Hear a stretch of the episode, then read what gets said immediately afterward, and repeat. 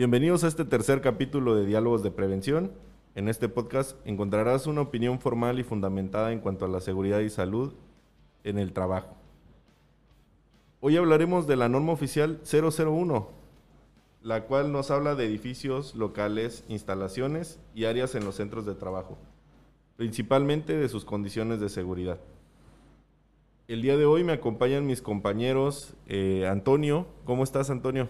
¿Qué tal, Dani? Buenos días, muy bien. Aquí listos para platicar un poquito de lo que conocemos sobre la norma 001 y pues soportando el calorcito de Acapulco.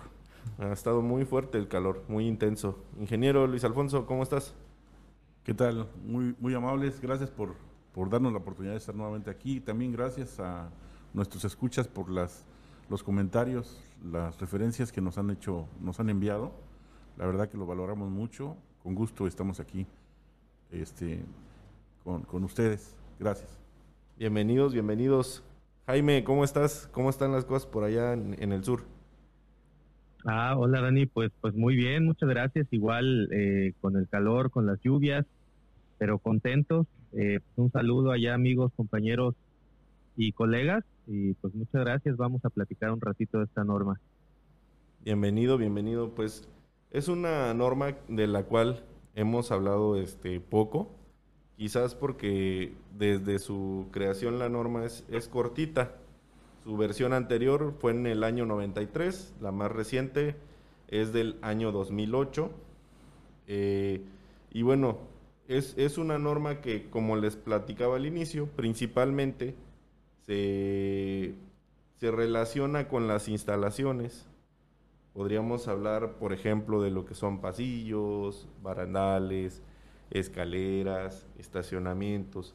Entonces es una norma que es más eh, de cumplimiento físico, en planta física que documental, y que en ocasiones por su, quizás por ser corta y por, y por ser algo que de manera intrínseca ya lo verificamos, a la hora de operar o de crear un inmueble, le restamos un poco de, interés o de importancia, es lo que hemos llegado a ver en la experiencia, pero sin lugar a dudas es una norma que también debe ser observada, que tiene su importancia y que además tiene aspectos básicos, muy básicos, como podríamos hablar de lo que es el orden y la limpieza, ¿no? Eh, vamos a ir abordando un poquito estos temas, vamos a ir platicando de, la norma, eh, pero prácticamente les estoy poniendo un, preámbulo de lo que vamos a estar platicando el día de hoy. Esperemos que les agrade el capítulo y bueno, eh, al igual que el ingeniero Luis Alfonso, les agradezco también por los comentarios que hemos estado recibiendo. Antonio, ¿cómo ves el tema de hoy? Muy, muy interesante, Dani.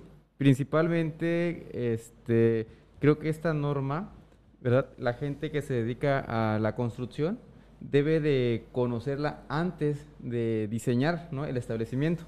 Ya vimos que hay, o nos hemos topado en la realidad donde, pues desafortunadamente, eh, normalizar un establecimiento implica casi de destruirlo y volverlo a construir, ¿no? Porque no están cumpliendo con las condiciones mínimas que pide la norma. Entonces sí es importante que las personas que se dedican a la parte de la construcción la conozcan antes de poder diseñar lo que es algún establecimiento o alguna planta. Así es, sin lugar a duda. Esta norma desde el principio no era el instructivo 001 eh, y después a la norma, bueno, ya cuando se convirtió en norma en 1993, habla precisamente de, eso, ¿verdad? De, de, cómo se deben de crear condiciones de seguridad o las obligaciones que tienen que tener el, trabajador, el patrón y los trabajadores ¿verdad? en cuanto a las condiciones de seguridad en las instalaciones físicas. Tú bien mencionas, eh, efectivamente, cuando se va a construir una planta física, un área de operación, una nave, es muy importante considerar estos aspectos, ¿no? Aunque lo habla de manera general, este, sí hay algunos puntos eh, específicos, por ejemplo, la altura de los peraltes o la base de sustentación de las escaleras, ¿no? Las dimensiones que deben de tener. Todavía no lo olvida eh, en esta última versión, 2008, esas características. Si bien es cierto, esta norma ha sido abordada, ha sido tomada algunos de los aspectos generales han sido tomados este, para otras normas que se han diseñado, pero esta no deja de ser la base. Eh, aquí nada más comentar que sí, no solamente para los constructores, sino también para los seguristas hoy en día, el identificar eh, y conocer las condiciones de seguridad si están cumpliendo con las normas, vamos, las características de los pisos, las paredes, los techos, ¿verdad? Esto le ayudaría mucho al trabajo del segurista, ¿no? O del integrante de la Comisión de Seguridad y Higiene. Sí, es correcto. Y, algo que llega a suceder, digo, aquí por ejemplo en Guerrero sucede mucho, tenemos edificios que fueron construidos incluso antes de la creación de la norma, ¿no? O del, quizás hasta del mismo instructivo. instructivo. Entonces, obviamente no se construyeron eh, bajo, las, eh, bajo las medidas o los criterios que se señalan en la norma que a veces eso llega a pasar con los nuevos reglamentos de construcción, ¿no? Hablando, y es un tema que también aborda la norma, el tema de la seguridad estructural, donde eh, en ocasiones este, no se construyó porque ya el edificio es antiguo, en base a las nuevas recomendaciones de los reglamentos de construcción que obviamente también contemplan eh, el tema sísmico, ¿no, Jaime? ¿Cómo ves? Sí, Dani, fíjate que ya cuando la, revisamos y la evaluamos en la vida real, pues sí nos podemos encontrar eh, en muchas ocasiones con lo que comentas, ¿no? Edificios con una antigüedad, eh, pues antes de los 90, ¿no? Ochenteros, setenteros, que definitivamente no estaban contemplando estas nuevas características y que no nada más eh, lo que comentaba el ingeniero Luis, que tiene toda la razón, ¿no? Con, los prevencionistas, con los responsables de, comisiones, sino también con los responsables de mantenimiento, ¿no? Eh, nos hemos encontrado eh, estos eh, responsables de mantenimiento que se, se enfrentan a tener que realizar adecuaciones y tener que buscar los medios, ¿no? Tanto internamente con los recursos como también en la normatividad de qué hacer a, mí me ha tocado en varias ocasiones que me pregunten, oye, ¿y dónde dice? ¿Y en qué me puedo basar? Y, tal, ¿no? Sin embargo, cuando volteamos a ver la norma y la leemos, podemos encontrar que, viene muy clara y viene muy, muy explícita con medidas, con este, vaya distancias y, y te habla de, muchas circunstancias que, vamos a abordar yo creo a lo largo de, del podcast de hoy, pero sí definitivamente es algo que comúnmente podemos encontrar y, y, en el otro sentido de lo que comentas de, los sismos, pues claro que esto tiene que ir evolucionando, ¿eh? o sea, creo que es una parte muy importante que fue considerada eh, para la actualización de la norma y para la prevención de riesgos integrales. Sí, totalmente. Eh, ¿Consideras, Jaime, que, que, debería de haber una actualización a la norma o que pronto la habrá? ¿Crees que pronto se trabaje en ello? Mira, yo, yo creo que es una norma súper relevante, o sea, no, no nos podemos quedar con una versión de hace 12 años, 13 años casi. Eh, ya debería haber por ahí trabajado un, proyecto de norma. Eh, desde mi opinión, sí, ya debería de haber, sobre todo pensando en catástrofes naturales. Sí, el tema sísmico, ¿no? Que, híjole, aquí en México eh, toma mucha relevancia. Pues Miren, me voy a permitir eh, hacer un ejercicio muy rápido. Cuando hablamos de normas, para la gente que nos escucha, creo que es importante que la sepamos leer, la norma. La norma es mucho más sencilla a veces de lo que pensamos. tenemos normas de muchísimas hojas y a veces cuando la comenzamos a revisar nos asusta y decimos, no, es demasiada información, ¿por dónde empiezo? y qué es lo que yo debo de cumplir como patrón, etcétera, etcétera. Entonces voy a hacer un ejercicio que normalmente hago con mis alumnos cuando empezamos a hablar de normas y creo que esto nos puede servir pues para aclarar un poquito este tema. Vamos a estar hablando de normas durante otros episodios del podcast más adelante. Entonces me gustaría hoy que empezamos a hablar de la norma 1, eh, hacer este pequeño ejercicio. Es muy rápido. Eh, cuando nosotros comenzamos a leer una norma, tenemos un índice. Eh, y el índice es muy sencillo porque comienza con el objetivo de la norma. Ahí es donde nosotros podemos identificar eh, hacia dónde va la norma, qué dirección va a tomar. tenemos lo que es el campo de aplicación en el punto número 2. Todas las normas comienzan así, ¿eh? por eso lo estoy mencionando así, todas son iguales. El punto número 2 es el campo de aplicación y en el campo de aplicación yo puedo encontrar si la norma me aplica a mí o no. Así, eh, tanto por ubicación, temas geográficos, temas de eh, circunstancias o características que yo tenga en mi centro de trabajo, por ejemplo, y también puedo ver ahí si por alguna razón quedo exento del cumplimiento de esta norma. En la parte de referencias nos habla de qué, de qué otras normas están relacionadas también con la que vamos a platicar. Y en el tema de definiciones podemos encontrar un glosario de todas las palabras clave. Vale la pena leerlo porque algunos conceptos y definiciones de la misma norma, a veces como qué es un análisis de riesgo, eh, sobre, vamos, muchísimos eh, criterios eh, los podemos encontrar en este glosario y despejar dudas acerca de la norma. Después viene obligaciones del patrón. En obligaciones del patrón es donde vamos a encontrar todo lo que yo como empresa debo de cumplir. Lo que yo como empresa debo de cumplir. ¿Cuáles son las obligaciones de la empresa con respecto a la norma? Y después viene obligaciones de los trabajadores, que también eh, en las normas se pueden encontrar las responsabilidades que tienen los trabajadores. Es correcto, no solamente las obligaciones del patrón, sino también las hay para los trabajadores.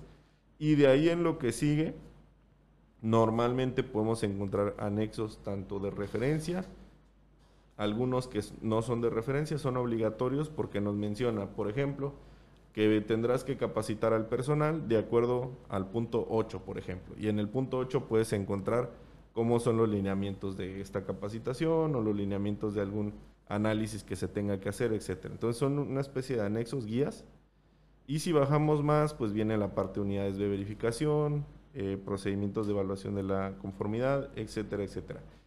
Prácticamente todas las normas oficiales mexicanas de la STPS cuentan con la misma estructura, así que si nos vamos revisando de poco en poco, nos vamos a dar cuenta de que es muy sencillo de leer y de que si yo quiero específicamente buscar algo, por ejemplo, eh, qué tipo de cumplimiento yo le debo dar, pues simple y sencillamente me voy a la parte de obligaciones del patrón y empiezo a revisar, ¿no? ¿Cuál es el objetivo de la norma 1? Es establecer las condiciones de seguridad de los edificios locales, instalaciones y áreas en los centros de trabajo para su adecuado funcionamiento y conservación con la finalidad de prevenir riesgos a los trabajadores.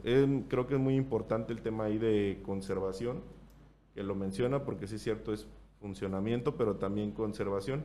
Y eh, creo que ahí entra parte importante el tema de mantenimiento, ¿no, Antonio? Así es, la parte de mantenimiento a las instalaciones. Y mira, ahorita que estabas este, desglosando el contenido de la norma, eh, es importante, Dani, ahí la parte de definiciones que yo quisiera recalcarles. Denle una leída, porque eh, muchos o mucho personal utiliza criterio. Entonces, en algunos puntos eh, puede que alguna palabra la estén interpretando diferente. entonces, la manera correcta de seguir la norma al pie, pues es en la, en la definición. Si la norma dice ¿no? que va a ser verde, pues va a ser verde. O sea, no va a decir, no puede llegar una persona a decirte, oye, ¿por qué no mejor lo pones este amarillo, no? ¿Sabes qué? Pues que en la norma en definiciones, a lo mejor en pintura dice que sea de color verde. Entonces, creo que esa es una, una parte importante. De, denle una buena leída a las definiciones, porque con relación a eso vamos a poder entender un poco más el concepto de todas las normas, no de esta, ¿no? De todas las normas. Y de ahí, pues, eso queda también eh, hablando un poquito más a fondo que en caso de alguna posible hasta inspección, ¿verdad? Este, ningún auditor tenga algún criterio personal y todo sea pegado a lo que indica la norma. Total, totalmente de acuerdo, Antonio. Voy a continuar un poquito con lo que es la norma y vamos a hablar del campo de aplicación. Y, no, y el campo de aplicación es que la presente norma rige en todo el territorio nacional y aplica en todos los centros de trabajo. Entonces, prácticamente cualquier empresa que trabaje dentro de México, de nuestro país, le aplica esta norma. Y nada más para que vean la importancia de las definiciones. Dice, aplican todos los centros de trabajo. Me voy a ir a las definiciones y aquí está centro de trabajo. Y son todos aquellos lugares, tales como edificios, locales, instalaciones y áreas en los que se realicen actividades de producción, comercialización, transporte y almacenamiento o prestación de servicios, o en los que laboren personas que estén sujetas a una relación de trabajo. Eh, ingeniero Luis Alfonso, ¿cuántas veces no nos ha tocado que hay mucha confusión con el tema del campo de aplicación, ¿no? Que eh, sobre todo pasaba en sustancias químicas, eh, manejo de químicos, porque decía, no es que yo no tengo químicos, ¿no? No me toca, no me aplica esa norma. Este, o incluso, pues, bueno, hemos visto alguna vez que hasta la norma 1 no la quieren aplicar porque dicen que no les aplica. ¿Cómo ves este tema este, que estamos comentando? Sí, eh, aquí específicamente, cuando observamos una norma, tenemos que irnos al campo de aplicación ¿verdad? Como bien dicen ustedes, pero ya sería yo poner un ejemplo, a veces llegamos a un restaurante, a un restaurante, ¿no? De 200, 300 metros cuadrados de construcción, incluyendo ya la cocina, el área de almacén. Y, lo primero que nos dicen en el tema de la norma 1, no, pues es que esta norma no nos aplica a nosotros, somos un pequeño establecimiento. O a veces estamos nosotros en, en otro lugar que se dedica a la actividad turística, ¿no? Y utilizan transportes para el personal y transporte para precisamente las personas que, que utilizan los servicios, ¿no? Y lo también lo cuando hablamos de esta norma dicen, "No, pues esta norma no nos aplica a nosotros porque somos del sector turismo. No tenemos instalaciones de ese tipo, no. ¿Cómo no? Hay que observarla y nos vamos si nos echamos un clavado, vamos a observar que precisamente habla de alguna manera de condiciones específicas en cualquier centro de trabajo, ¿no? Tú lo decías, hace muchos años todavía veíamos nosotros, llegábamos a unas instalaciones y, hablamos precisamente de, las sustancias químicas, ¿no? Hablando ya de otro tema también específico.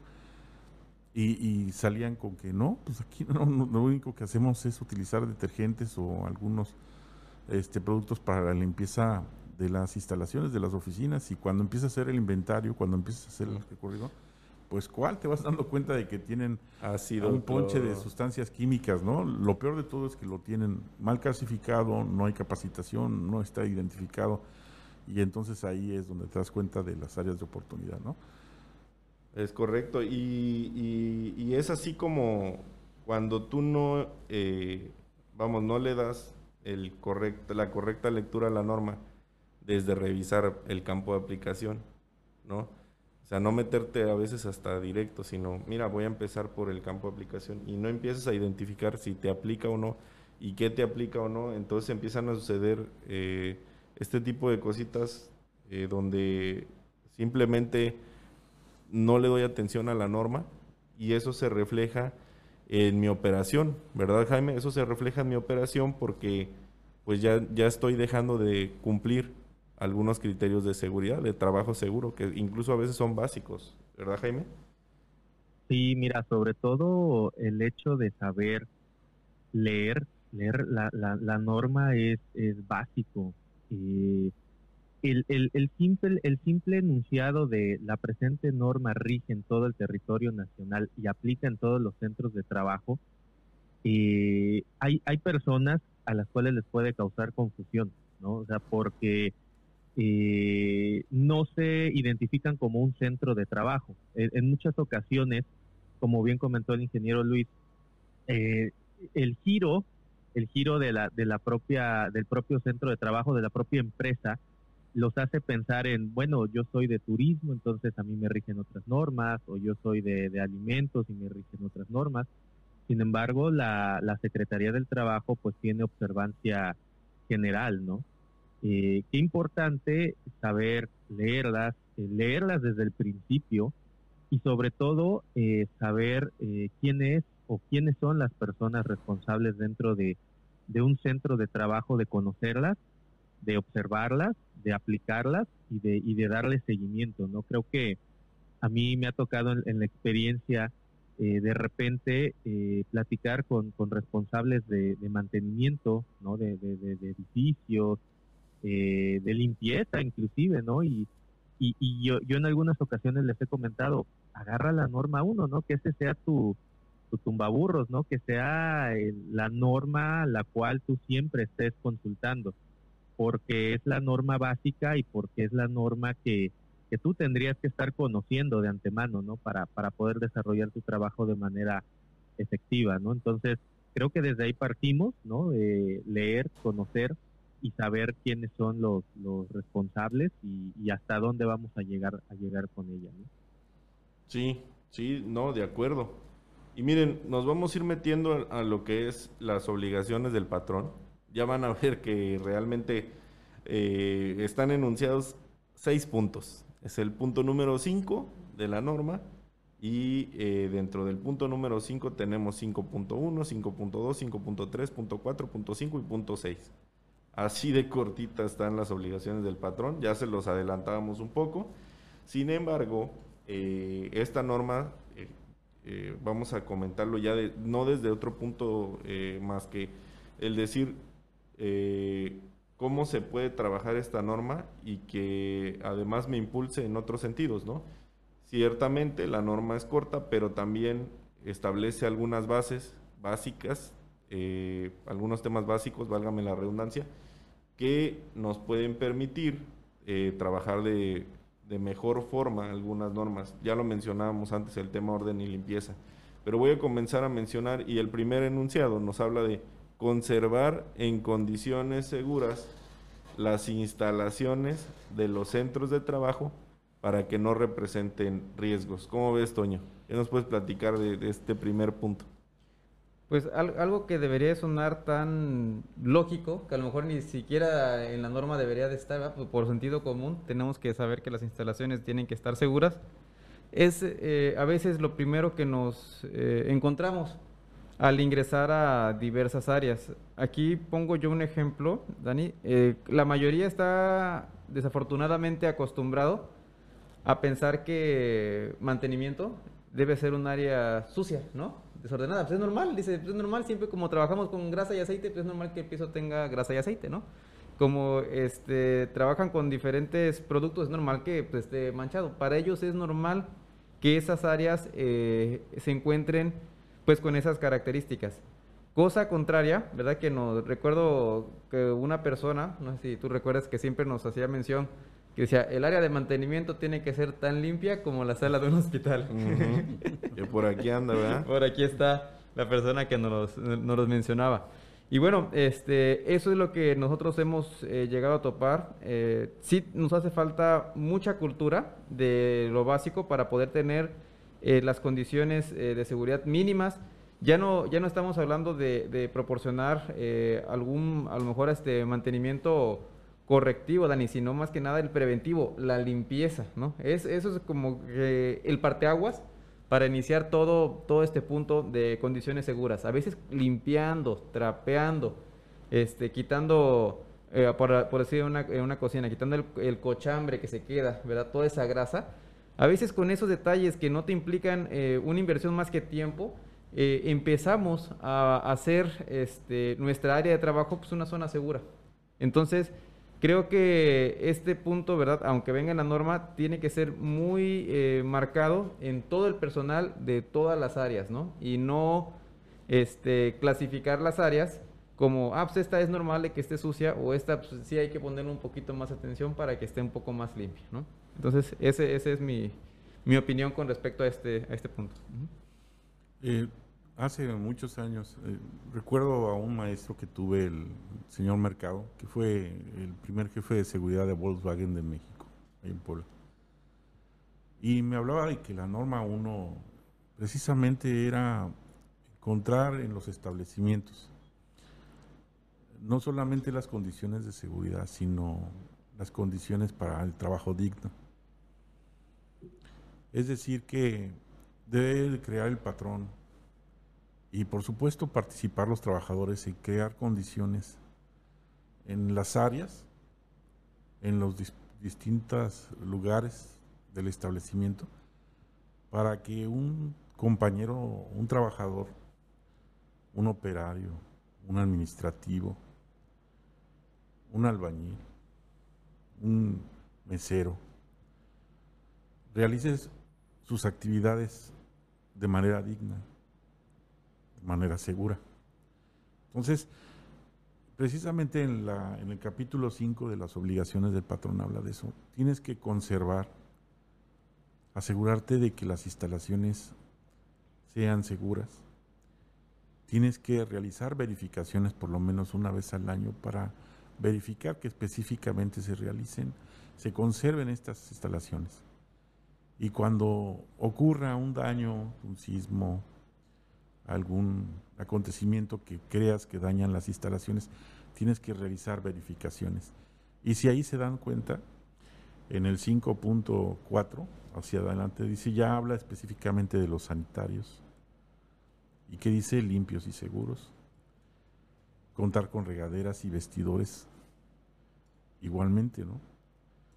Y proporcionar a los trabajadores información para que cuiden estas instalaciones. Si nos damos cuenta, lo que está creándose aquí es asegurando, tratar de asegurar que no importa el, un pequeño taller de talachería, no importa un taller de serigrafía, no importa si es una metalmecánica con 1.300 trabajadores, 200, 600, no importa el lugar de, de, donde estén laborando, el trabajador es o representa un centro de trabajo y tiene que trabajar y tiene que tenemos que asegurarnos de que sea limpio y seguro. Y tiene que ser limpio, tan limpio ¿verdad? El estándar, ¿no? Decía el señor Mercado, tan limpio como un hospital. Fíjese que ahí este, hay, hay una palabra, digo, con la que inicia el 5.1, conservar. Eh, a mí me, me, da a entender mantenimiento, orden y limpieza.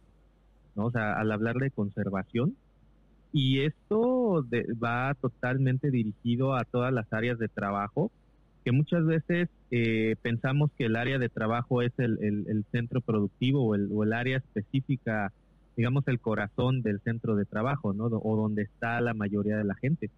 Sin embargo, eh, estamos hablando de todas las áreas de trabajo, pasillos, ¿no? Tanto interiores como exteriores, estacionamientos que muchas veces se quedan de lado, ¿no? Este, áreas comunes y ya por ahí más adelante vamos a hablar de sanitarios eh, comedores, y etcétera, ¿no? Sin embargo, también cuando nos dice este mismo enunciado que no representen riesgos, eh, son riesgos no pensando nada más a futuro, o sea, es decir, muchas veces decimos eh, o pensamos, ¿no? es el riesgo de que caiga esto por un sismo o cuando ocurra un incendio, ¿no? O sea, a mí me ha tocado observar en muchas ocasiones riesgos sencillos como caídas de personas al mismo nivel porque hay un, bache o un agujero en pasillos interiores. Inclusive me ha tocado observar a veces eh, clavos, ¿no? Clavos en, salientes, ¿no? O, eh, materiales o, superficies que están, que, que pueden cortar a una persona en un barandal o en una mesa de trabajo, ¿no? O circunstancias así, varillas, ¿no? O sea, Vaya, todo eso eh, es parte de una conservación y es parte de hacer que estas, que estas instalaciones no representen riesgos hoy ni, ni mañana a los trabajadores. Sí, totalmente de acuerdo. Y fíjense que creo que estamos desmenuzando de, forma eh, interesante el contenido de la norma. Y para toda la gente que nos escucha, hemos hablado en este podcast incluso de que cuando tratamos las normas no es nada más quedarnos con lo básico o con lo que específicamente diga la norma, sino hay que ir un poquito más allá para que realmente se logre tener un impacto. Recuerden que la norma es lo mínimo necesario para que yo pueda trabajar en condiciones seguras. Ya de ahí que yo como organización quiera incrementar el estándar, eso se puede hacer y es positivo. Desde luego que para no mal, no quiero malinformar, es decir, lo que está en la norma se debe de cumplir.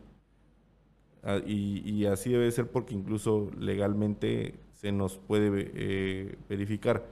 Pero yo puedo, además de cumplir lo que dice la norma, ir más allá.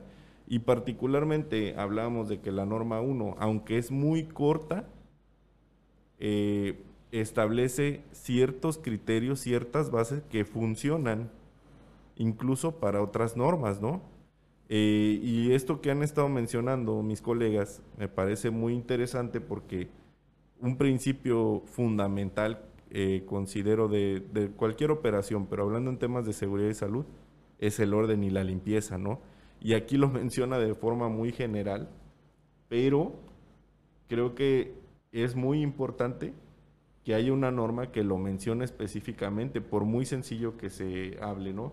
Hablamos después, eh, como comentaba el ingeniero Luis Alfonso, 5.3, eh, me parece 5.4, habla de lo que son los recorridos, eh, de las revisiones.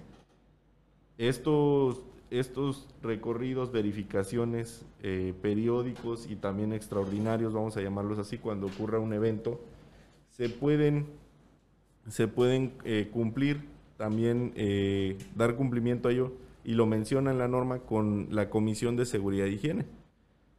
¿Y por qué hago el comentario de esto? Porque hemos encontrado en algunas organizaciones que casi casi quieren hacer una comisión específica para evaluar esto o actas específicas eh, para estos temas. Eh, cuando la misma norma te da la guía de que puedes utilizar a la Comisión de Seguridad e Higiene. Recuerden, no me voy a meter a la norma todavía porque ese va a ser un tema de otro, de otro día, del, de la del podcast de otro día. Norma 19, Comisión de Seguridad e Higiene, pero eh, creo que es importante que también parte de las recomendaciones que nosotros hacemos es no eh, saturar de documentos nuestro sistema. Siempre hay que buscar la, la simplificación y si tengo otra norma en la que se abordan las comisiones y que además tengo ya formatos de recorridos, yo puedo cumplir esta parte de la norma 1 con esos formatos de esos recorridos. Recuerden que la comisión, ya lo veremos, también tiene formatos para revisiones extraordinarias y periódicas. Entonces, eh, ya les decíamos que la norma 001 principalmente es física, son poquitos los documentos que se nos piden, y de esos documentos que tenemos que comprobar, justamente son eh, las verificaciones. Eh, también otro documento es tener la relación de personal que es informado de cómo cuidar, de cómo cuidar las instalaciones. Y se pueden presentar, por ejemplo, este, listas listas de control, ¿no? Eh, los folletos, carteles, todo eso es evidencia para cumplimiento de la norma. Y también tener una, eh, una revisión de la estructura. Eh, ahí hablábamos del tema de sismos, ¿no? Entonces, para que se den cuenta de qué sencillo es cumplir en la parte documental la norma, estamos hablando prácticamente de estos documentos y de un análisis para poder nosotros determinar la cantidad de sanitarios, de regaderas, eh, de acuerdo a nuestro número de personal. Básicamente esos, esos documentos que les estoy comentando, con eso ya se estaría cumpliendo lo que es la norma eh, oficial mexicana 001 en el tema documental. Eh, ¿Y dónde puedes tú encontrar esta información? Pues la puedes encontrar hasta abajo, eh, hay un listado que es la evaluación de la conformidad y que es prácticamente la misma evaluación que te haría una V si llega a verificar la norma en tu establecimiento y ahí puedes encontrar estos, estos documentos. ¿no? Hablamos también de contar con un programa de mantenimiento preventivo en, en el sistema de ventilación artificial en el caso de que te aplique tendrías que revisar si te aplica o no. Si te aplica, pues habría que tener también este programa, ¿no? Y básicamente ya estamos describiendo todos los que son los, los documentales. Toda la demás parte es física. Eh, hay otro tema, eh, ingeniero Luis Alfonso, que yo creo que me gustaría que desarrolláramos en otro podcast. Este, creo que también es un tema que Jaime le, le fascina este, pero me gustaría, ingeniero Luis Alfonso, igual, simplemente de manera eh, sencilla, que nos platicaras, porque eh, sé que lo has implementado y específicamente también para dar a esta norma cumplimiento, herramientas que se han utilizado como por ejemplo 5S, ¿no? Mm. Este, pensando en que hay organizaciones que dicen, es que yo no sé cómo entrarle al tema del orden y la limpieza, ya estoy hasta el gorro no me hacen caso, entonces yo sé que tú lo has utilizado específicamente para esta norma. Me gustaría que nos platicaras de, de forma sencilla, ¿no? Sí, bueno, nos vamos a referir a precisamente el capítulo 7, ¿no? De los requisitos de seguridad en los centros de trabajo. Y si hablamos de las disposiciones generales en el 7.1.1, o sea, antes que todo dice, ¿verdad? Me vas a demostrar físicamente que contar con orden y limpieza permanente en las áreas de trabajo, así como en los espacios exteriores, edificios, estacionamientos. Al desarrollar este, este apartado de la norma, los seguristas, los integrantes de la comisión, los responsables de llevar a cabo las acciones para dar el cumplimiento a la norma, pues nos dedicamos durante, hemos dedicado durante muchos años a hacer orden y limpieza en las instalaciones para tratar de darle cumplimiento a esto. Pero en México eh, el carecer a veces de disciplina operativa en las organizaciones pues nos hace tener un efecto serrucho en el tema de seguridad, en el tema de, limpieza y orden, orden y limpieza ¿no? en, las instalaciones. Entonces a menudo encontramos todavía organizaciones que hacen campañas de, limpieza, campañas permanentes, hacen campañas de, sol, ¿no? Seguridad, orden y limpieza. Y sí, o sea, hacen esfuerzos, pero sigue siendo un efecto serrucho.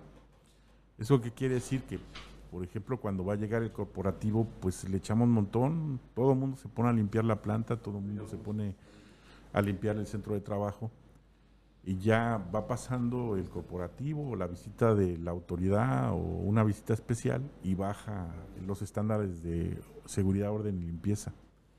En este en particular la limpieza, el orden y la limpieza. Entonces, nosotros desde hace muchos años eh, conocimos esta metodología que va orientada a desarrollar lugares de trabajo más seguros, donde se practica la calidad. Es una filosofía que conocimos precisamente de los japoneses. Y, esta filosofía de cinco S eh, está sustentada aquí, lo padre es que está sustentada en principios universales que aplican en la práctica, ¿no? O sea, la disponibilidad, la responsabilidad, la autoestima, la honestidad, tiene que ver mucho con el ser humano. Entonces, al, instalar la, metodología, hace que el colaborador se sienta, sienta un sentido de pertenencia hacia las, con las instalaciones y entonces las cuide. Lo padre de esto es que es una metodología, o sea, no es, un, una calentura, ¿no? Cuando nosotros la logramos instalar, eh, obtenemos, cuando la instalamos adecuadamente, y esto quiere decir que desde el principio capacitamos a todo el personal sobre la implementación de esta metodología, pues logramos cosas mayúsculas, ¿no? Y la instalación es padrísima. El objetivo de las 5 S es así, para hablar rapidísimo, rapidísimo, es crear y mantener un ambiente de trabajo ordenado, limpio y seguro. Y obviamente, y dice, ¿no? Agradable, y agradable que facilite el trabajo diario, yo le diría digno, ¿no? De los trabajadores. Aquí podemos encontrar... sí, perdón. Este, dicen por ahí, lo, escucho y, me viene a la mente el enunciado, ¿no? Que, que maneja muchos cinco S, eh, un lugar para cada cosa y cada cosa en su lugar, ¿no? Ajá. Bueno, eh, aquí hay este, principios supremos, ¿no? Como lo dice Jaime, eh, uno de los principios supremos, el primero que podríamos decir es Seiri, ¿no? Que dice seleccionar. Y su principio supremo es solo lo que se necesita, solo la cantidad necesaria y solo cuando se necesita. No sé, imagínense, dimensionemos la profundidad de lo que quiere decir este principio supremo, ¿no? Y así nos vamos con el segundo, si me permiten rapidito, Seiton es simplificar. Y aquí dice un lugar para cada cosa y cada cosa en su lugar. Es el segundo supremo, el, principio supremo de, las cinco S. A mí me gusta mencionarlo así, así lo aprendí de un japonés, el maestro Yagua, que lo conocí por ahí en la década de los ochentas. Y él decía que era bueno aprender a hacer cinco S, pero teníamos de aprender primero a identificarnos con su filosofía para hacerla propia. El tercer eh, principio supremo, el, principio, el tercer punto de las cinco S es Seiso, que significa limpieza. Y tiene un principio supremo que aquí va Jaime a apoyarme. Dice, el lugar más limpio no es el que más se limpia, sino el que menos se ensucia. ¿Cómo es? Sí, totalmente es cultura, es cultura. Eh, y esto lo ha tomado como filosofía muchas empresas. Me ha tocado ver que hasta hay señalamientos que dicen eso y totalmente de acuerdo. ¿eh? O sea, no se trata de generar residuos, ¿no? O sea, más bien no se trata de tener muchos botes de basura para, para poner nuestros residuos, sino más bien tratar de no generar esos residuos y es el lugar que menos ensucia totalmente. Eh, eh, entonces ya, ya el cuarto punto es de la estandarización. ahí tiene un principio supremo que dice di lo que haces, haz lo que dices y demuéstralo habla de precisamente tener un control administrativo, estadístico de lo que nosotros estamos desarrollando en materia de orden y limpieza. Y no es para tenerlo como evidencia, sino para podernos llevar a la mejora continua. No sé si me sé explicar. El poder medir, ¿no? Para poder mejorar. Y el quinto punto. que lo que no se mide no se controla. Así es. Eh, lo difícil no es llegar sino mantenerse. El principio supremo del cual estoy hablando es el quinto y es precisamente el que habla del seguimiento. Entonces, en, concreto, esta filosofía, esta metodología, mm, como decía el ingeniero Daniel, no, hoy no se trata de hablar de ella, ¿no? Pero sí tratar de convencer y tratar de manifestar este, que si vamos a hablar de, de orden y limpieza en las instalaciones, los egoístas, los encargados de las comisiones, los que participamos en ellas, los prevencionistas, aquellos que somos responsables de tener bien las instalaciones, debemos de identificar que hoy en día existen metodologías, si bien, pues, ok, no son mexicanas, pero existen metodologías que nos puedan ayudar a mejorar la operación, a contribuir con la operación y a mejorar la, la disciplina operativa en nuestras instalaciones. Y esto nos va obviamente a dejar, a olvidar el efecto serrucho que a veces tenemos en, en ellas, ¿no? Sí, no, pues muchas gracias por el aporte. Yo creo que estuvo este, muy buena la, la información. Ya de, entrada nos diste un, una previa de lo que podríamos platicar eh, en el episodio, pero eh, muy, muy interesante. Y la verdad es que está muy relacionado con eh, esta filosofía es japonesa, como comentaba, está muy relacionado con su cultura si te das cuenta, los enunciados eh, tienen relación con eh, incluso códigos como el Bushido, ¿no? En algunos conceptos, pero que finalmente está muy, muy, muy relacionado a cómo viven ellos, a los valores que tienen y, este, y a cómo los, los manejan. Creo que aquí eh, destacar lo que, lo que es que podemos utilizar otras metodologías independientemente de lo que nos diga la norma para apoyarnos y que estas metodologías van a ser eh, punta de lanza, por ejemplo, para poder aterrizar otras normas también y poder aterrizar las buenas prácticas, ¿no?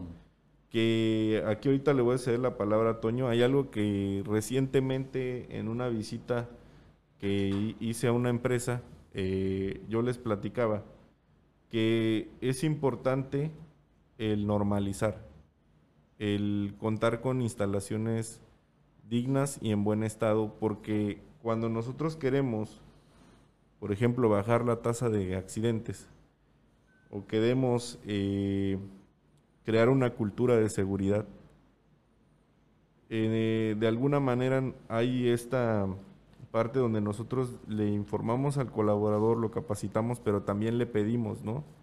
Que se introduzcan estos comportamientos seguros.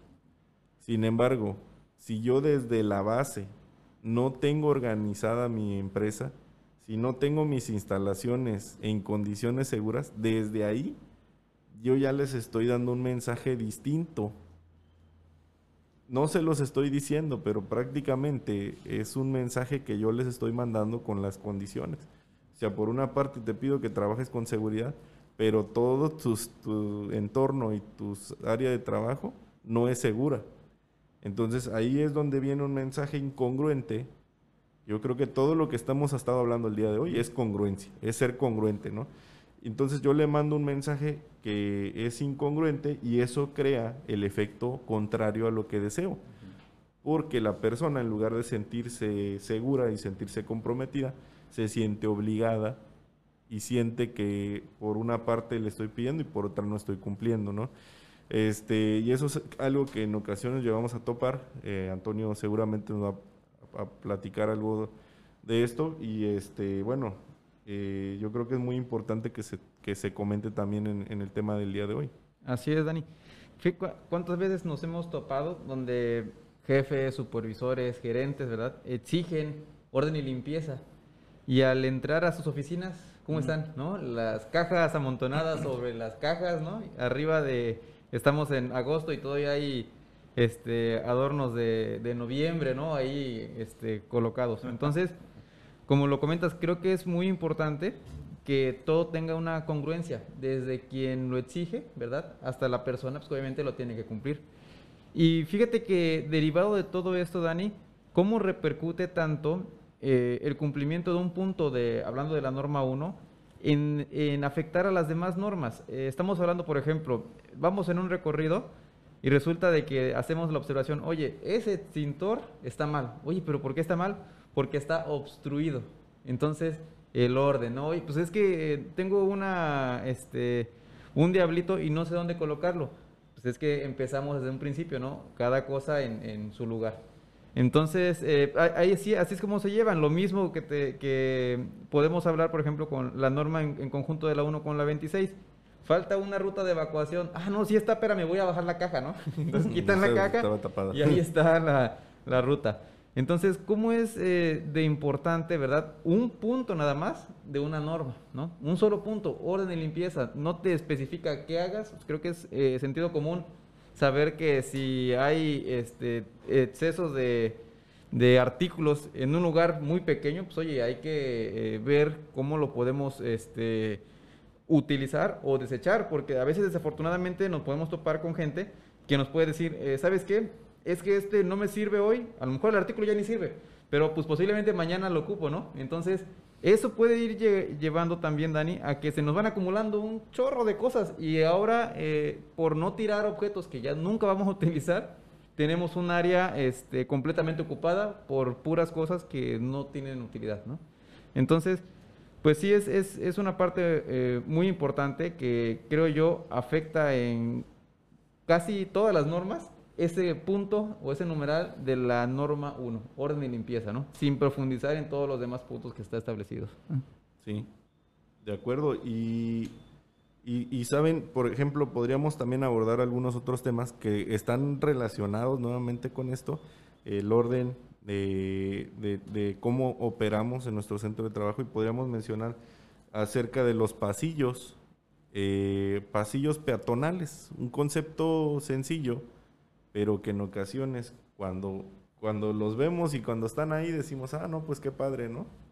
Qué bueno, pero cuando no están, eh, realmente te das cuenta que es un problema cuando tienes, por ejemplo, un, patio de operaciones, un, este, un patio de operaciones donde tienes a veces eh, transporte, ¿no? De, tienes maniobras de carga y descarga y no cuentas con estos pasillos y entonces eh, tienes, imagínense, ¿no? Montacargas, vehículos entrando, descargando, descargando. Y además a las personas transitando por el mismo sitio. Entonces digo, cuando lo tienes, lo ves, ah, pues qué bueno, qué sencillo, ¿no? Ahí están, qué padre. Y entonces la gente empieza a caminar por ellos. Pero cuando no los tienes, entonces ahí es donde los echas de menos. Dices, no, sabes que aquí faltan porque ves que todo mundo anda caminando por donde quiere, ¿no, Jaime? Sí, ahí, el concepto que me viene a la mente es la delimitación, ¿no?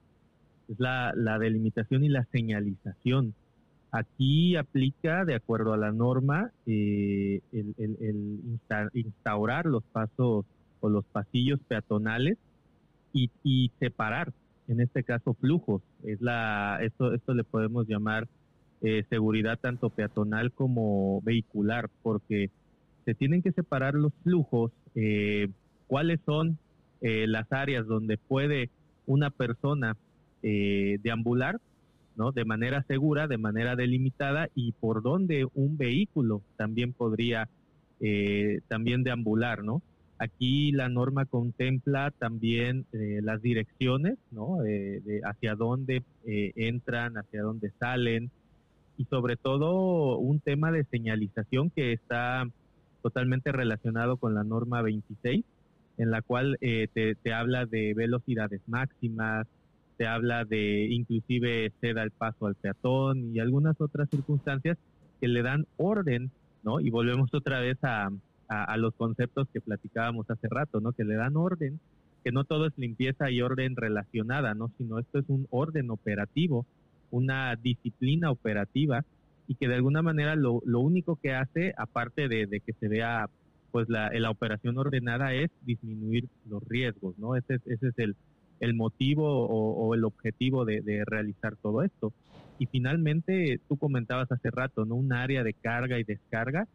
La propia norma también contempla el hecho de tener algunas cuestiones de seguridad como la implementación de bloqueos de, ruedas para evitar que los vehículos que se están cargando en un momento dado, imaginémonos eh, vehículos pesados, eh, en la propia definición de la norma habla de, de yaques, ¿no? que son estos, estos, este, estas, estas herramientas que vamos a utilizar para bloquear las ruedas y evitar que a alguien salga lastimado, ¿no? Porque el vehículo se mueva y en un momento dado lo, lo pase a lesionar, ¿no? Entonces, eh, bien interesante eh, el poder observar no nada más eh, el pasillo, como bien decías, ¿no? A veces los vemos y decimos, muy bien, qué padre que los tenemos ahí, pero todo lo que implica, ¿no? Ahora sí que, como dicen, viendo más allá de lo evidente, todo lo que implica y todo el, todo el riesgo que podemos minimizar y hacer que las personas pues puedan trabajar con seguridad en un entorno laboral.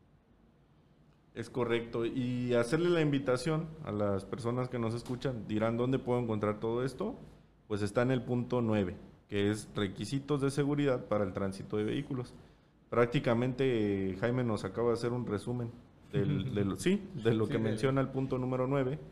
Este, otro, otro aspecto importante, eh, podríamos hablar, este, ingeniero Luis Alfonso, hay otro, otro tema que muchas veces es eh, evidente y que se vuelve tan cotidiano que ni siquiera a veces pensamos que haya una norma que, nos diga cómo debe de ser y podríamos hablar del tema de escaleras, ¿no? Escaleras, eh, desniveles, donde a veces este, pues un barandal, por ejemplo, ¿no? Nos puede hacer mucha diferencia. Esto pues lo podemos encontrar en el punto número 7 de la norma, ahí, ahí nos habla de escaleras de emergencia, de, las medidas de las escaleras normales, de barandales, ¿no? Entonces, eh, por ahí estaría bueno que nos platiques, eh, de acuerdo a la experiencia que has tenido, eh, cómo impacta el que le pongamos atención a tener un barandal de la medida que es. Obviamente se diseñaron con estas medidas de acuerdo a, a estudios, no nada más fue al azar. Sí, e, este punto, estás hablando ya del 7.5 de la norma.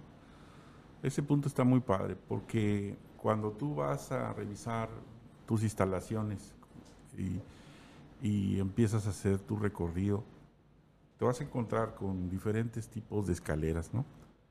Entonces, en concreto, a mí un punto que me siempre me ha gustado, me ha llamado la atención, es la altura de los barandales. O vamos a decirlo así, la, longitud mínima que debe tener lo que llamamos nosotros la base de sustentación, la huella. A veces cuando subimos una escalera vemos que el calzado, ¿no? cuando pisamos, como que no alcanza, ¿no? En la base de sustentación de una escalera, de los escalones, ¿no? De una, escalera. Y pues te das cuenta que, que, a veces no mide ni 20 centímetros y entonces, eh, pues tú subes la escalera y si vas con otra persona, te extraña, muestras tu extrañamiento. Y dice, pues, ¿qué es una escalera?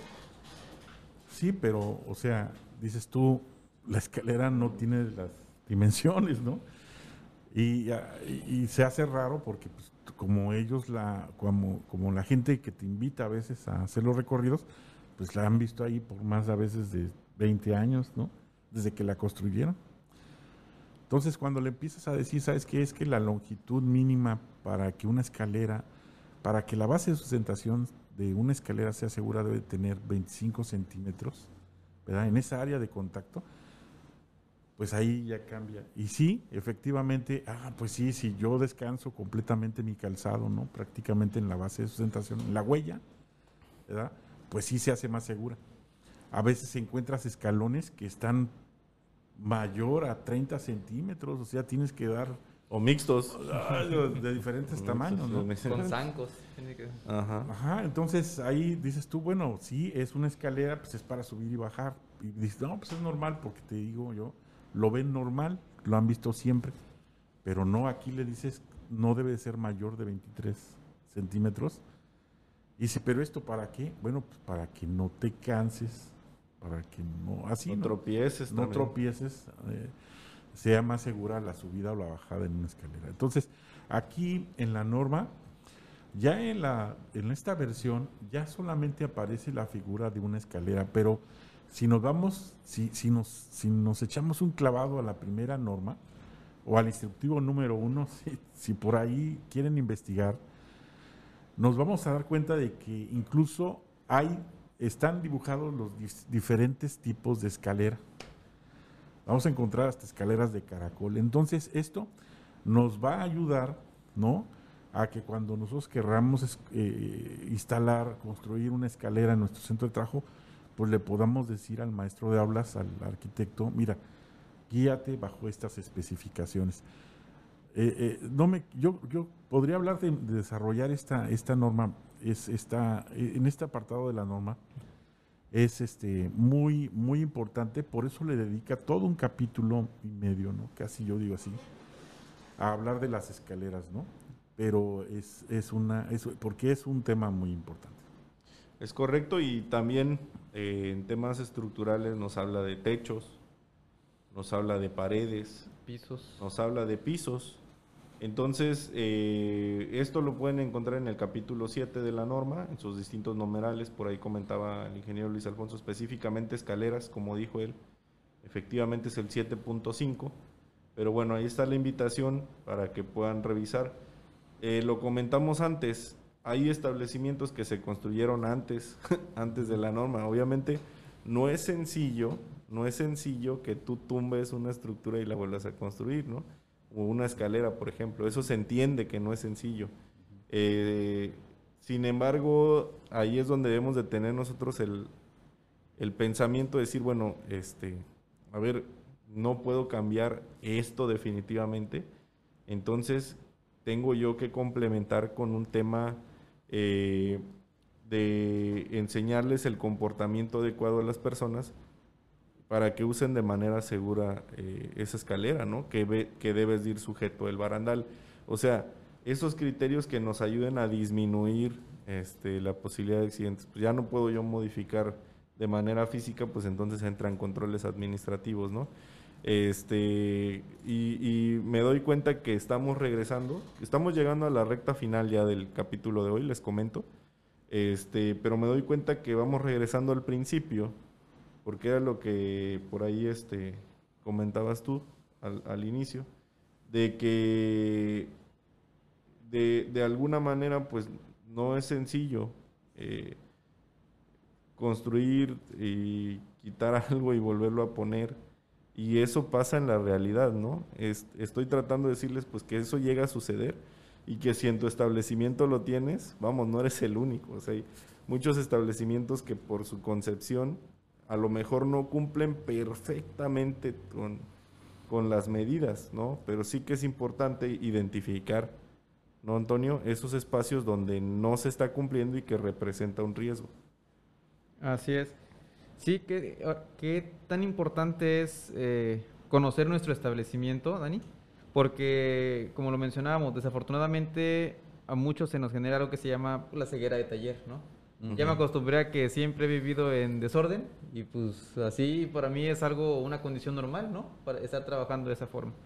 Entonces, haciendo nada más eh, mención a este punto, Dani, eh, qué bueno que lo recalcas.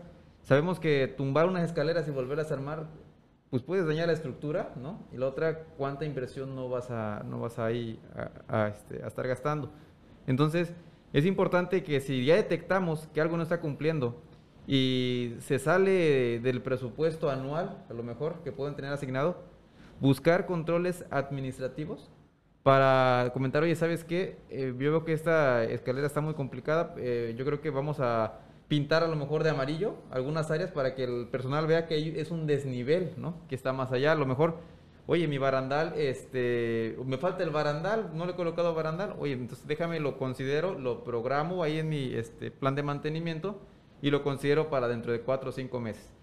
Pero, ¿qué tan importante con este punto recaemos a un, hace como que, creo que dos, tres podcasts, la parte de este, el diagnóstico, ¿no? Saber nosotros mismos, y conociendo la norma, cómo estamos, en qué estamos fallando, identificarlo y, este, y ponerle una fecha de cumplimiento, de cuándo vamos a estar ahí. Pero importante, eh, específico, es conocer bien mi establecimiento, ¿no? Y ya de esta forma, y, este, y generalizando todo lo que platicamos, Dani, eh, yo quiero hacerles mención en la parte de el informe a los trabajadores es tan importante porque aunque tengamos pasillos peatonales eh, y tengamos índices de velocidad máximos, si la gente no sabe para qué es, vamos a seguir en lo mismo, ¿no? de nada sirvió la inversión de tantos miles de pesos si la gente pues no sabe qué finalidad tiene. Entonces, creo que esa parte de informar a los trabajadores, capacitar, cursos de inducción, es tan importante ¿verdad? Eh, como la inversión que se requiere para poder eh, elaborar esos nuevos cumplimientos que están detectados. Totalmente de acuerdo contigo y les platico una anécdota muy rápida, muy rápida, que está relacionada con eso. Este, había un lugar donde yo iba eh, frecuentemente, no voy a decir nombre para no quemar al, al lugar, iba a tomar unos cursos y yo les decía porque tenían un desnivel como de dos metros, dos metros y medio este, tenían un vigilante que había un árbol ahí donde estaba el desnivel. Era una bardita y el vigilante le encantaba pararse en la orilla de la bardita porque ahí estaba el árbol y le daba la sombrita. No se movía de ahí el amigo, ¿eh? ni para hacer sus recorridos. Entonces yo llegaba y les decía a los, algunas personas que eran de administración, les decía, oye, ya sabes, ¿no? Uno a veces ni se tiene que meter, pero pues bueno, te da por decir algo, ¿no? Porque yo lo veía como un riesgo eh, inminente, así lo vi yo. Les decía, oigan, ¿por qué no le dicen al, colaborador que no se ponga ahí? Es que cada que vengo me da pendiente, siempre lo veo parado ahí, siento que se va a caer. Y no hay ni siquiera un barandal, les decía yo. O pónganle el barandal, porque de entrada pues debería de haber un barandal, les digo. No se esperen a que alguien venga y se los revise, pónganlo. Pues ahí, este, por la relación que tenían, pues yo les decía, oigan, el barandal, el barandal. Bueno, no pasó un mes que un día vengo y este, había un relajo. Y digo, bueno, ¿qué pasó? No, pues que se acaban de llevar al, al vigilante porque se tropezó, porque estaba en el celular y se echó un pasito para atrás, chocó con la, con la bardita esa donde se paraba y cayó de espaldas a los dos metros y medio. Está vivo, no se preocupen, pero, pero pues hubo buen porrazo y, y estuvo algunos días grave. Este, entonces yo digo, a veces eh, sí es cierto que tiene que ver un poco de inconsciencia de la parte de la persona, pero también de nosotros si, si lo vemos y no lo atendemos, ¿no? Este, creo que debemos de ser responsables en el sentido de decir que es mi responsabilidad informar y capacitar, además de crear las condiciones seguras, ¿no? Creo que esta anécdota está muy, muy relacionada con lo que hemos platicado y me gustaría que empecemos a pasar a la parte de conclusiones porque ya estamos cerrando. Jaime, platícame tus conclusiones o tus comentarios finales. Vamos a cerrar el, episodio del día de hoy. Sí, Dani, sí, muchas gracias. Fíjate que totalmente me, encantó cómo lo, lo, estaba cerrando Toño hace un momento. Yo me quedo mucho con el punto 5.6 de la, de la norma, ¿no? Proporcionar información a todos los trabajadores para el uso y conservación de las áreas y esto tiene que ir totalmente de la mano con la congruencia, ¿eh? O sea, yo, patrón, te doy las condiciones, ¿no? Y, te explico cuáles son esas condiciones para que tú trabajes de manera segura, de manera digna, como lo hemos hablado en varias ocasiones. y tú, trabajador, ayúdame, ¿no? A, a conservarlas, ¿no? Ayúdame a cumplir con, con la normatividad y con, y con todo lo que te estamos poniendo ahí de seguridad. Y creo que esto va a generar una relación obrero-patronal o empresa-trabajador pues bastante cordial, ¿no? Bastante segura y también bastante clara, ¿no? Yo, yo me quedo con esto que quizá, fíjense hasta dónde podemos llegar. estamos hablando de una norma de edificios, ¿no? De cosas tangibles, de cosas visibles, de, de, de, situaciones físicas y que nos lleva a cuando se implementa de una manera correcta, a, a, pegarle a la cultura, a pegarle a la filosofía, la idiosincrasia de, de, un, de un entorno laboral y a beneficiar a las personas. ¿no? Yo creo que esa es mi, mi, conclusión. El beneficio totalmente es hacia las personas. Correcto, excelente Jaime. Y yo creo que por eso también estamos haciendo este podcast, porque si en algún momento alguien no la había visto la norma desde ese punto de vista, creo que también parte de lo que nosotros deseamos es poderles compartir esa experiencia de cómo pueden interpretar la norma, cómo pueden aplicarla o hasta sacarle provecho, ¿no? Para formar esa cultura que, que tanto anhelamos y que nos platicas. Este, te agradezco mucho, Jaime. Excelente aportación. Este, Toñito, conclusiones, comentarios finales. Primero, este, saludos hasta Chiapas, allá con Jaime. Eh, y pues bueno, eh, esta, en, en, conclusión, Dani, con el, con ese, el tema de esta norma es, este, no se necesita en un principio para comenzar el cumplimiento una inversión fuerte. Eh, lo primero es crear conciencia en las personas y que ellos eh, sepan la importancia de mantener el primer punto que manejamos, orden de limpieza. Creo que uh, ese es el parteaguas. De ahí en fuera se van a ir saliendo los demás numerales, el cumplimiento. Pero sí es muy importante que todo lo tengan programado. Por eso es tan importante un programa de seguridad, ¿verdad? Que vengan ahí esas, esas acciones. Y bueno, eh, que sepan que la, la, cultura de la prevención, el cumplimiento de las normas, no siempre eh, eh, requiere una inversión fuerte y que pues cualquier cosa, estamos nosotros también aquí en contacto para apoyarlos y asesorarlos, ¿no? A todos nuestros escuchas. Excelente, muchas gracias. Ingeniero Luis Alfonso. Sí, es importante este, insistir mucho en lo que estaba platicando Antonio Jaime, ¿no? Lo que estamos, estamos concluyendo en la de informar y de capacitar a los trabajadores para que tengan, tengamos una conciencia ¿no? de, que tenemos instalaciones y que tenemos que cuidarlas, que tenemos que conservarlas. Eh, el, procurar ¿no? que el trabajador, dice ahí las obligaciones de los trabajadores, el 6.3, o el 6.2 después de haber recibido la información, dice el 6.3 eh, participar en la conservación de los centros de trabajo, ¿no? Eh, el, dar información a los trabajadores de tal manera que podamos reconocer cada uno de los que laboramos en ese centro de trabajo la importancia de nuestra participación para cuidar y para mejorar dichas, dichas áreas, dichas instalaciones. El que pensemos que el lugar de trabajo no debe ser sucio, grasoso, eh, desordenado, sino que si procuramos que este sea un lugar más limpio, como, como, decía el maestro Mercado, como un hospital, ¿no? Cada área de trabajo, así sea el taller mecánico, increíble lo van a decir, algunos de los que escuchas no puede ser, Sí puede ser. Pero esto solamente lo vamos a lograr nosotros con la participación de los colaboradores. De tal manera que, si lo hacemos, que si lo logramos, este lugar no solamente va a ser limpio y seguro, sino va a ser un lugar digno de trabajar.